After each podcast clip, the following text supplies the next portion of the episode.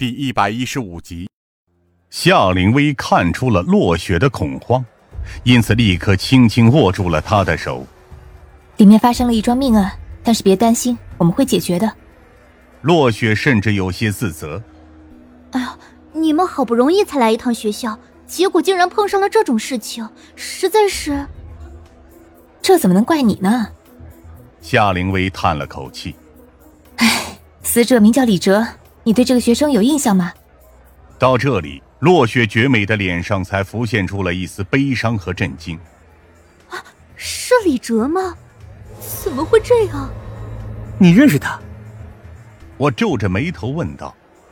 如果可以的话，方便跟我们形容一下他吗？落雪显得很是心慌，这也不怪他，毕竟他刚刚才得知自己的学生死在了这座学校里。我甚至能看见他眼中闪动的泪光。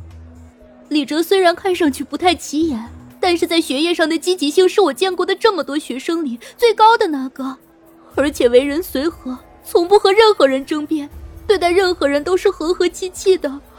我实在是想不到他会因为什么而死。夏灵薇安慰道：“别多想了，我们绝对会找出真相的，这也是我们的工作。”落雪轻轻的点了点头，因为发生了这种恶性的事件，这片校区暂时要被停课封锁。落雪也没有了其他事情，所以自愿跟在我们这边，为我们介绍具体情况。疯子带来的警力一大半都在继续调查泳池地区，另外一半分散在各地进行走访调查取证。我们几个人则跟随落雪，打算去李哲的宿舍。一探究竟，因为就在一楼，所以几乎没有花费我们多少时间。而当疯子敲响宿舍门时，里面并没有任何回音。没人。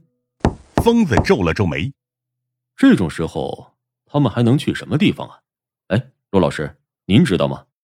落雪双手交叉着放在胸前，很是紧张和担忧。见疯子敲门没反应。他才往里面轻轻喊了一声：“有人在吗？我是骆老师，能开下门吗？”这下子里面倒是立刻起了反应，很快宿舍门便被打开，从里面探出了一张有些腼腆的脸。“骆老师，你们是？”“市警察局。”疯子有些不爽的出示警官证。“同学，刚刚我们敲门，你为什么没反应？”那个男生立刻紧张的把门打开，同时侧身让我们进去。啊，实在不好意思，我刚刚在复习，以为只是李哲又忘带钥匙了，所以没反应过来。他确实是李哲的室友。我和疯子对视一眼，暂时都没有说话，而落雪则担忧的跟着我们走了进去。我能注意到那个男生对落雪的视线多少有些情愫。这倒是很正常。如果我读大学的时候有个落雪这样的老师，我大概也会用同样的眼神去看他。他叫洛宾，也是我的学生。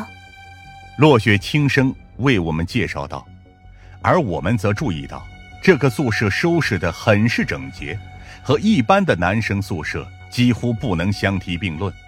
洛宾仍旧很是紧张地打量着我们。呃，那个。你们是有什么事情要找我吗？先坐下。疯子示意他坐在床榻上。我们确实有些事情要问你。而等到洛宾坐下之后，疯子才深吸了一口气。你的舍友李哲死了，就在一个小时之前，他的尸体被发现在你们学校的泳池里，他是被毒杀的。洛宾困惑的看着我们。一开始仿佛还没听懂是什么意思，或者以为这是个拙劣的玩笑，很有可能是他的室友特意叫了一群人过来整蛊他的。然而，当气氛就这样僵持了几秒钟后，当意识到我们说的是事实之后，他迅速茫然的张大了嘴，眼中满是震惊和难以置信。啊！可是，可是。他甚至有些结结巴巴的说道：“我早上都都都都还看见他出门，这这怎么可能？”这是事实，疯子强调着。所以我们才找到了你，想问一些情况。洛宾脸色一片苍白，低着头不知所措。得知了朝夕相处的舍友的死讯，他会露出这种表情也不奇怪。而落雪在一旁则捂住了脸，低声抽泣。显然，他对于这种画面也很是感伤。冷静一些。首先，你知道李哲的朋友，或者说是日常交际圈都有哪些人吗？我轻声问道，试图转移洛宾的注意力。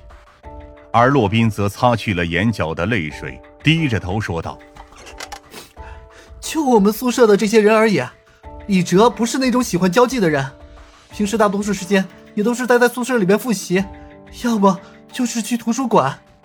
寄宿制学校的风格确实如此，宿舍的关系可以说是朝夕相处，会自然而然的形成固定的圈子，而这种圈子是其他人很难插足进去的。”疯子皱了皱眉头。我看你们像是五人宿舍，其他三个人现在在哪儿？